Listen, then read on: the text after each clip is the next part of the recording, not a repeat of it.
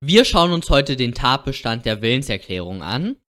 Ganz kurz zur Definition. Eine Willenserklärung ist die Erklärung eines Willens, der auf die Herbeiführung einer Rechtsfolge gerichtet ist und der Begriff der Willenserklärung ist zentral im Zivilrecht. Man braucht eine Willenserklärung, um einen Vertrag abzuschließen.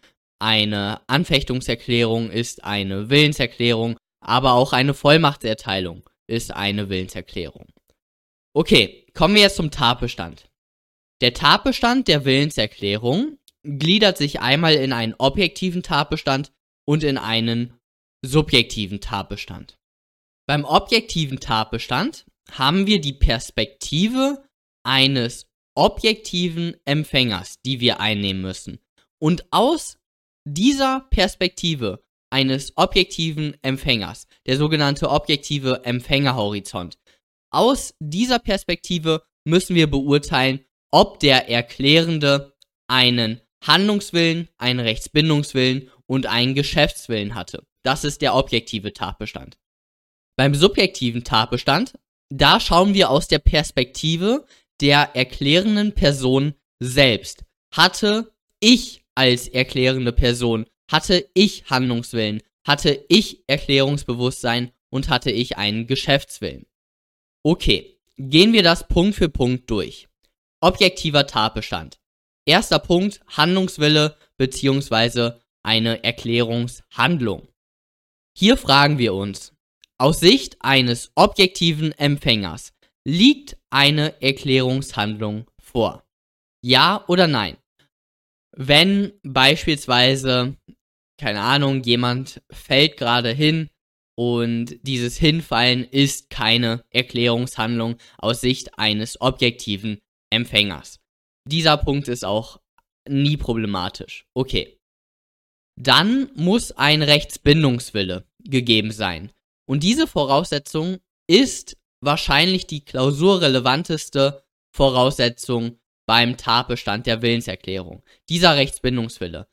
Hier fragen wir uns, aus Sicht eines objektiven Empfängers will sich der Erklärende hier rechtlich binden?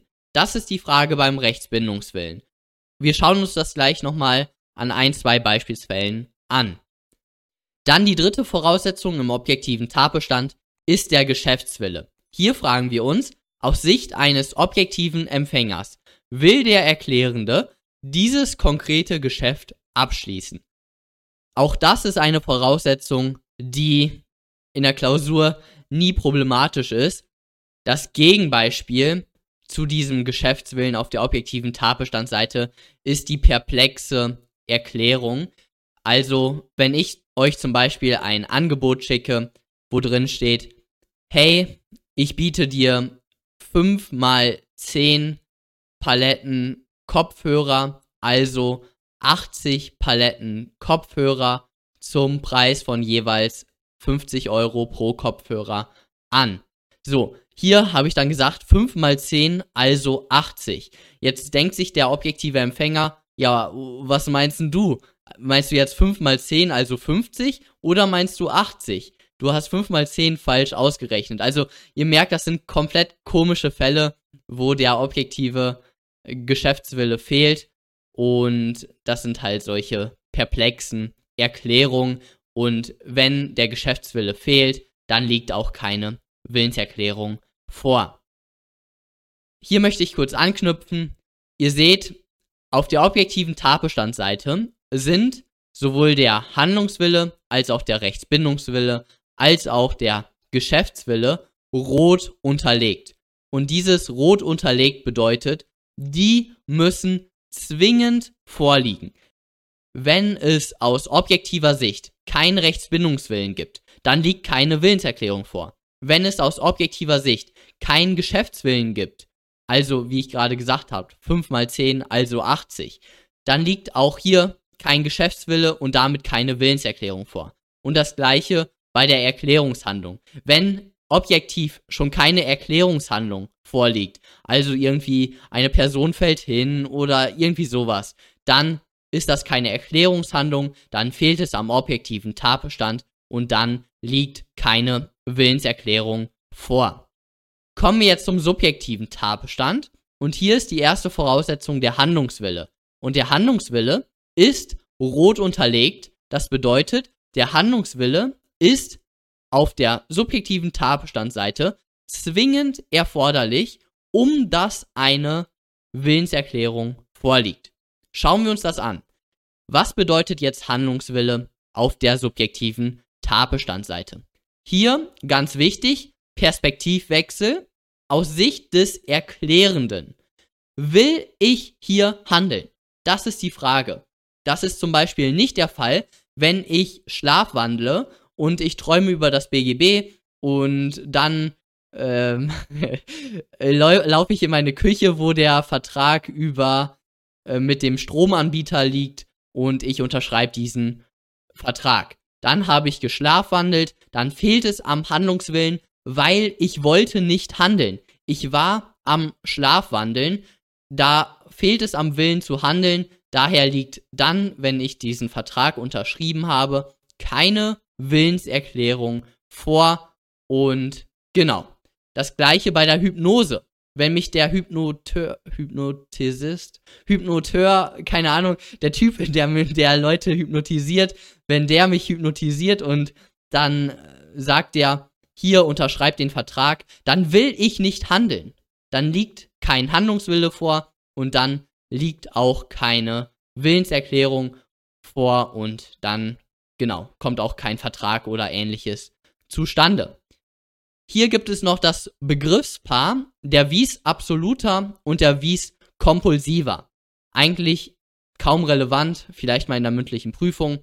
Vis compulsiva, ich fange mal mit der Vis compulsiva an, das ist die Gewalt, wo jemand euch eine Pistole am Kopf hält und sagt, unterschreibt den Vertrag. Jetzt könnt ihr natürlich sagen, nö, mache ich nicht. Das ist diese Vis compulsiva, aber in der Realität, also außer ihr seid suizidgefährdet oder so, ähm, dann werdet ihr natürlich dem Willen desjenigen, der euch mit der Pistole bedroht, befolgen. Also ihr werdet den Vertrag unterschreiben. Das ist Wies kompulsiver. Bei der Wies absoluter, da ist beispielsweise ein Mann, der ist tausendmal stärker als ihr. Und dann nimmt er eure Hand, nimmt diese Hand mit Gewalt und nimmt dann den Kugelschreiber auf und führt eure Hand gewaltsam über das Papier, sodass ihr unterschreibt. Also da bei der Wies Absoluta, da habt ihr gar keine Möglichkeit. Da seid ihr an einem Apparat irgendwie und dieser Apparat zwingt euch, dass ihr eure Hand von oben nach unten bewegt und dann unterschreibt. Das ist Wies Absoluta. Bei der Wies Kompulsiva, da, das ist diese willensbrechende Gewalt, da hält euch jemand eine Pistole am Kopf. Okay, jetzt kommen wir zum zweiten Punkt des subjektiven Tatbestandes. Das ist das Erklärungsbewusstsein. Hier fragen wir uns, wieder aus Sicht des Erklärenden, will ich etwas rechtlich Erhebliches erklären? Das ist die Frage hier beim Erklärungsbewusstsein. Warum das Erklärungsbewusstsein blau hinterlegt ist, dazu komme ich gleich. Allerdings hier schon mal die Anmerkung, es ist blau unterlegt, weil wenn das Erklärungsbewusstsein nicht vorliegt, dann bedeutet das nicht, dass keine Willenserklärung vorliegt. Müssen wir uns gleich ein bisschen genauer anschauen. Und ganz wichtig noch, subjektiver Tatbestand der Geschäftswille. Hier fragt man sich aus Sicht des Erklärenden, will ich das objektiv erklärte Geschäft? Allerdings könnt ihr euch diesen Geschäftswillen auf der subjektiven Tatbestandsseite, auf der subjektiven Tatbestandsseite, ich betone das nochmal, könnt ihr euch diesen, diesen Prüfungspunkt wegdenken, weil der ist nicht erforderlich. Wenn der Geschäftswille nicht vorliegt auf der subjektiven Tatbestandsseite, dann ist das unerheblich, dann liegt trotzdem in 100% der Fälle liegt trotzdem noch eine Willenserklärung vor. Das erkläre ich auch gleich nochmal. Zunächst einmal möchte ich zu dem wirklich klausurrelevanten Punkt kommen, dem Rechtsbindungswillen. Auf der objektiven Tatbestandsseite der zweite Prüfungspunkt Rechtsbindungswille. Okay, erste Fallgruppe, die wir kennen müssen. ist die Abgrenzung zur Gefälligkeit. Kommen wir zu einem kleinen Beispiel aus einem Lehrbuch. A hatte vergessen, seinen Lottoschein abzugeben. Da die Zeit drängte und noch wichtige Arbeiten zu erledigen waren, bat er seinen Freund B, den Lottoschein zur Annahmestelle zu bringen und gab ihm das nötige Geld mit. Bei Bekanntgabe der Lottozahlen jubelte A, da er fünf richtige hatte. Zu früh, denn B hatte vergessen, den Lottoschein abzugeben. Kann A von B Schadensersatz verlangen. Schauen wir uns die Lösung an.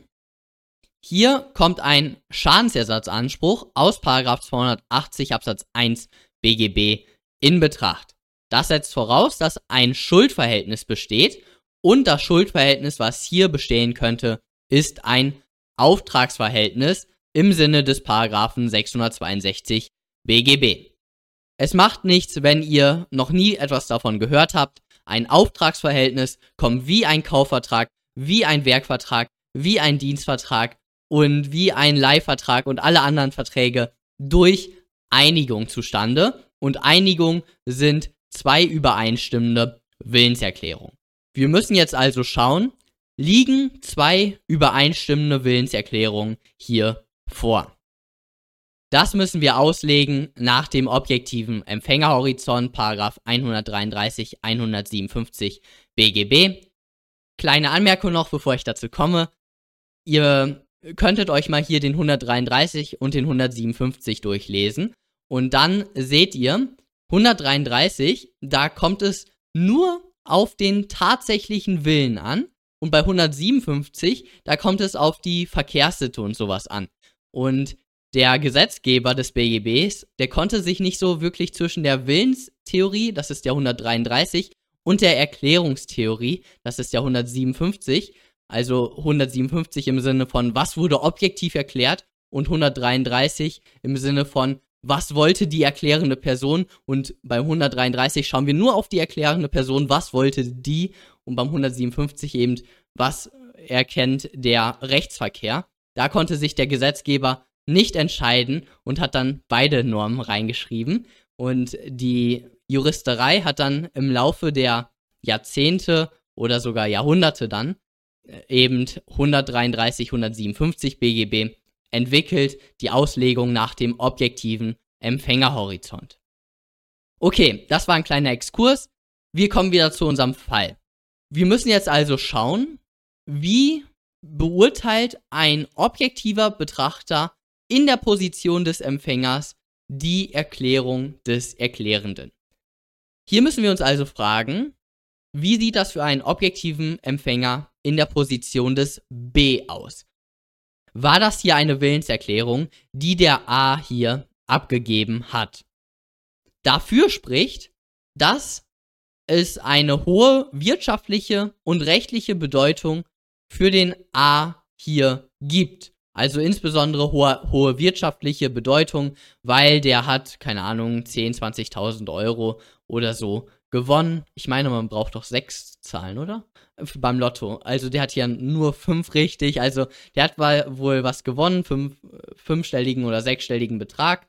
Deswegen hier ein hohes wirtschaftliches Interesse und natürlich auch eine gewisse rechtliche Bedeutung, weil wenn das hier, was der A abgegeben hat, eine Willenserklärung ist, dann haben wir hier ein Schuldverhältnis und dann ist es natürlich sehr rechtlich relevant, weil dann hat er einen Schadensersatzanspruch. Okay.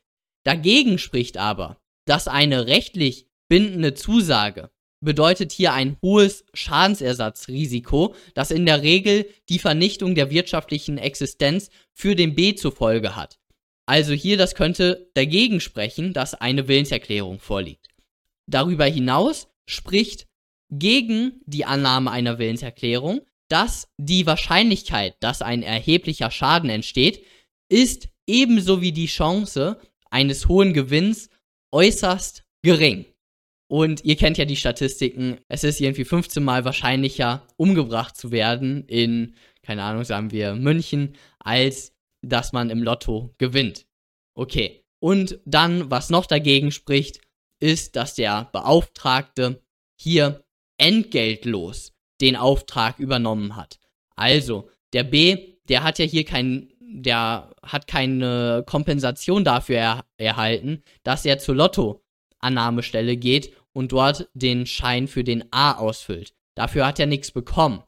Deswegen ist der BGH hier in seinem Urteil dazu gekommen, dass kein Rechtsbindungswille vorliegt, also dass schon der A keine Willenserklärung abgegeben hat und daher, dass diese konkludente Annahme oder die Annahme des B ist daher, ja, vielleicht eine Willenserklärung, vielleicht auch nicht. Allerdings ist das egal, weil jedenfalls liegt keine Willenserklärung seitens des A vor. Damit fehlt es an einer Einigung, damit fehlt es an diesen zwei übereinstimmenden Willenserklärungen und damit ist kein Auftragsverhältnis zustande gekommen und damit scheidet ein Anspruch aus 662 280 Absatz 1 BGB aus. Kurze Anmerkung noch, wir kommen in einem späteren Video dazu. Das Lehrbuch, woraus ich das habe, hat sogar angeführt, dass man möglicherweise mit der ergänzenden Auslegung hier argumentieren könnte und sagen könnte, dass der A und der B, selbst wenn eine Einigung zustande gekommen wäre, dann stillschweigend einen Haftungsausschluss vereinbart hätten. Kann man drüber nachdenken? Ja, die ergänzende Auslegung, das ist so, ja, wie soll ich sagen, die Trickkiste oder eine eines der Werkzeuge, die in der Trickkiste eines Gerichts liegen, um ein gerechtes Ergebnis zu finden. Zweiter Punkt, sehr wichtig jetzt, wirklich sehr wichtig. Zweiter Punkt, wo der Rechtsbindungswille fehlt, ist die Invitatio ad offerendum. Bei der Invitatio ad offerendum, ein kleines Beispiel, der Vertragsschluss im Internet. Sagen wir, ihr seid auf einer Kleidungswebseite und ihr seht dort eine Jeans. Und keine Ahnung, die kostet 100 Euro. Und jetzt kauft ihr diese Jeans. Ihr packt die in den Warenkorb und drückt auf Jetzt kaufen, zahlungspflichtig bestellen. So, dann kommt hier noch kein Vertrag zustande.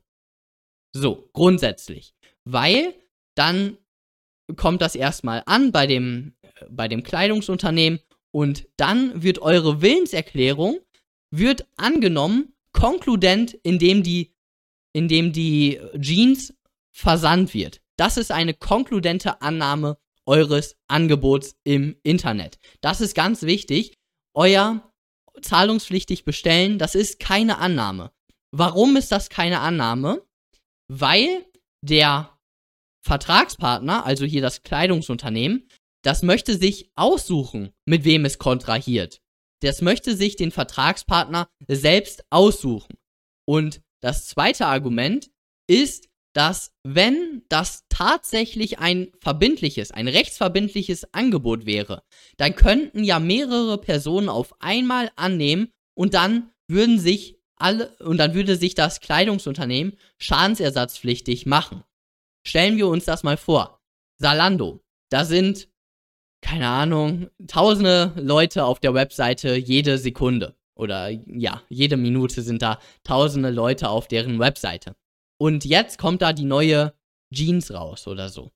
Und tausend Leute drücken innerhalb von wenigen Sekunden, drücken die auf in den Warenkorb packen und dann auf zahlungspflichtig bestellen. Dann wäre Salando, wenn das jetzt tatsächlich eine Annahme wäre, also dann ist der Vertrag schon zustande gekommen. Wenn das tatsächlich schon eine Annahme wäre und der Kaufvertrag zustande kommen würde, dann wäre Salando jetzt verpflichtet, tausende Jeans zu übergeben und zu übereignen. Allerdings kann das ja dann nicht der Fall sein, weil wenn das wirklich so wäre, dann würde sich ja Salando schadensersatzpflichtig machen. Daher, aus Sicht eines objektiven Empfängers, ist dieses Angebot auf der Salando-Webseite kein rechtsverbindliches Angebot, sondern nur eine Aufforderung, ein Angebot abzugeben, eine sogenannte Invitatio ad offerendum. Okay, ich denke, das ist klar geworden. Das gleiche bei den Schaufensterfällen. Es laufen 100 Leute am Marienplatz vor diesem Geschäft da her und alle sehen jetzt gerade diesen schönen Anzug und wollen den jetzt kaufen. Allerdings hat das Unternehmen nur den Anzug viermal auf Lager oder so. Und jetzt hat es 100 Verträge an der Backe. Das kann ja nicht der Sinn sein. Daher ergibt die Auslegung aus dem objektiven Empfängerhorizont, dass die Auslage im Schaufenster nur eine Invitatio ad offerendum, eine Aufforderung, ein Angebot abzugeben ist. Okay, das sind diese beiden Argumente. Anders ist es beim eBay Sofortkauf. Wenn der Verkäufer ein Fahrrad bei eBay zum Sofortkauf einstellt, dann und dann kauft der private K, kauft das Fahrrad mit Sofortkaufen, also er packt es in den Warenkorb und drückt dann sofort kaufen. Dann kommt sofort ein Vertrag zustande. Weil bei eBay ist es so, dass dort immer steht Stückzahl 1 beispielsweise und dann kauft eine Person dieses Fahrrad, dann wird das Angebot auch sofort von eBay weggenommen. Daher dieses zweite Argument, das zieht gar nicht bei eBay, weil er wird sich niemals schadensersatzpflichtig machen, weil es kommt immer nur ein Vertrag zustande und auch nur dieser eine Vertrag. Genau. Also bei eBay ist es anders, das müsst ihr wissen und ja, in der Klausur müsst ihr halt argumentieren. Dann zweiter Fall, das ist die Offerta ad incertas personas. Das ist das sogenannte Angebot an einen unbestimmten Personenkreis. Die beiden Beispiele hier sind die Tankstelle und der Warenautomat. Ich mache es mal an der Tankstelle hier vor kurz, wie, wie es in der Klausur aussehen könnte. In der Klausur, da ist dann der Tankstellenbetreiber V und jetzt kommt der K mit seinem Auto und fährt an die Tanksäule und dann nimmt er diese Zapf, äh, dieses Zapfdingen und packt das in sein Auto. So, hier kommt dann automatisch ein Vertrag zustande, weil dieses Aufstellen der Tankstelle, warum ist das schon ein Angebot? Weil in diesem Fall kommt die Auslegung nach dem objektiven Empfängerhorizont dazu, dass ein Angebot vorliegt. Argumente sind hier, wenn getankt wird, dann kann man diesen Tankvorgang nicht einfach zumindest rückgängig machen. Also wenn, also wenn das Benzin in den Motor fließt, dann ist das quasi unumkehrbar, weil, ja, ist im, ist im Tank, dann ist es im Tank. So, das ist das eine Argument. Deswegen hier möchte sich der Tankstellenbetreiber gar nicht wirklich seinen Vertragspartner aussuchen und er würde sich auch nicht schadensersatzpflichtig machen, wenn ganz viele an die Tankstelle kommen, weil es können ja immer nur so viele tanken, wie es auch Zapfsäulen gibt und das ist natürlich auch begrenzt auf den Inhalt, den die Tankstelle gerade zur Verfügung hat. Deswegen diese beiden Argumente, die wir gerade hatten bei der Invitatio ad offerendum, die ziehen nicht bei der Tankstelle und auch nicht beim Warenautomat, weil beim Warenautomat, da gibt es ja nur diese begrenzte Zahl an Waren in dem Automat. Da kann sich keiner über Gebühr, ähm, über Gebühr strapazieren, über Gebühr Verträge abschließen. Das ist anders beim Schaufenster oder bei Salando, wo tausende Personen auf einmal was kaufen könnten und die Warenmenge möglicherweise begrenzt ist. Okay. Genau, Offerte ad incertas personas ist ein Angebot an einen unbestimmten Personenkreis, aber zum Zeitpunkt des Vertragsschlusses sind die Vertragsparteien bestimmbar. Also wenn der an der Tankstelle ist, dann kennen wir die Person, den Käufer und das gleiche beim Warenautomat. Und das ist tatsächlich eine Willenserklärung. Ganz wichtig. Invitatio ad offerendum, keine Willenserklärung. Offerta ad incertas personas ist eine Willenserklärung. Okay, jetzt kommen wir zu den zwei Punkten, die ich noch nicht besprochen habe. Beim subjektiven Tatbestand das Erklärungsbewusstsein. Popstar P unterschreibt Autogramme von Fans. Der F hält ihm einen Kaufvertrag über eine Kaffeemaschine vor. P schaut gar nicht hin, was er da unterschreibt und unterschreibt diesen Vertrag. Hat F gegen P einen Anspruch auf Kaufpreiszahlung nach 433 Absatz 2. Das setzt voraus, dass ein Vertrag, ein Kaufvertrag zwischen den beiden zustande gekommen ist. Ein Kaufvertrag oder das Zustandekommen eines Kaufvertrages setzt voraus, dass sich beide Parteien geeinigt haben, der F hat hier ein Angebot abgegeben fraglich ist, ob der P dieses Angebot angenommen hat. Das müssen wir jetzt auslegen. Wir kommen zum objektiven Tatbestand. Er hat eine Erklärungshandlung abgegeben. Das war nämlich aus Sicht eines objektiven Empfängers. Ist es eine Erklärungshandlung, wenn jemand einen Vertrag unterschreibt? Aus der Sicht eines objektiven Empfängers wollte sich der P auch rechtlich binden, weil wenn man einen Vertrag unterschreibt, dann möchte man sich aus Sicht eines objektiven Empfängers rechtlich binden. Somit liegt der Rechtsbindungswille auf objektiver Tatbestandsseite auch vor und der Geschäftswille liegt auch vor. Dann der subjektive Tatbestand, da der Handlungswille, ja, der P wollte unterschreiben. Das liegt hier vor. Das Problem ist nur, der P wollte nichts Rechtliches erklären. Und das ist ein Problem beim subjektiven Tatbestand bei dem Erklärungsbewusstsein. Hier sagt die herrschende Meinung, dass eine Willenserklärung vorliegt, wenn bei Beachtung der im Verkehr erforderlichen Sorgfalt der Erklärende hätte erkennen können, dass seine Handlung als rechtlich erheblich aufgefasst wird. Zweiter Punkt der herrschenden Meinung, eine Anfechtung nach 119 Absatz 1 BGB analog ist möglich und das ist die herrschende Meinung. Okay, hier möchte ich zunächst einmal zu dem ersten Punkt kommen. Ihr kennt den Fall der Trierer Weinversteigerung. Den muss ich euch jetzt nicht mehr erklären. Allerdings in dem Fall bei der Trierer Weinversteigerung, da müssen wir schauen, ja, wenn ihr im Auktionshaus sitzt und dann euren Freund grüßt mit einem Handheben, ja, dann war das ja wohl fahrlässig, weil ihr die im Verkehr erforderliche Sorgfalt außer Acht gelassen habt.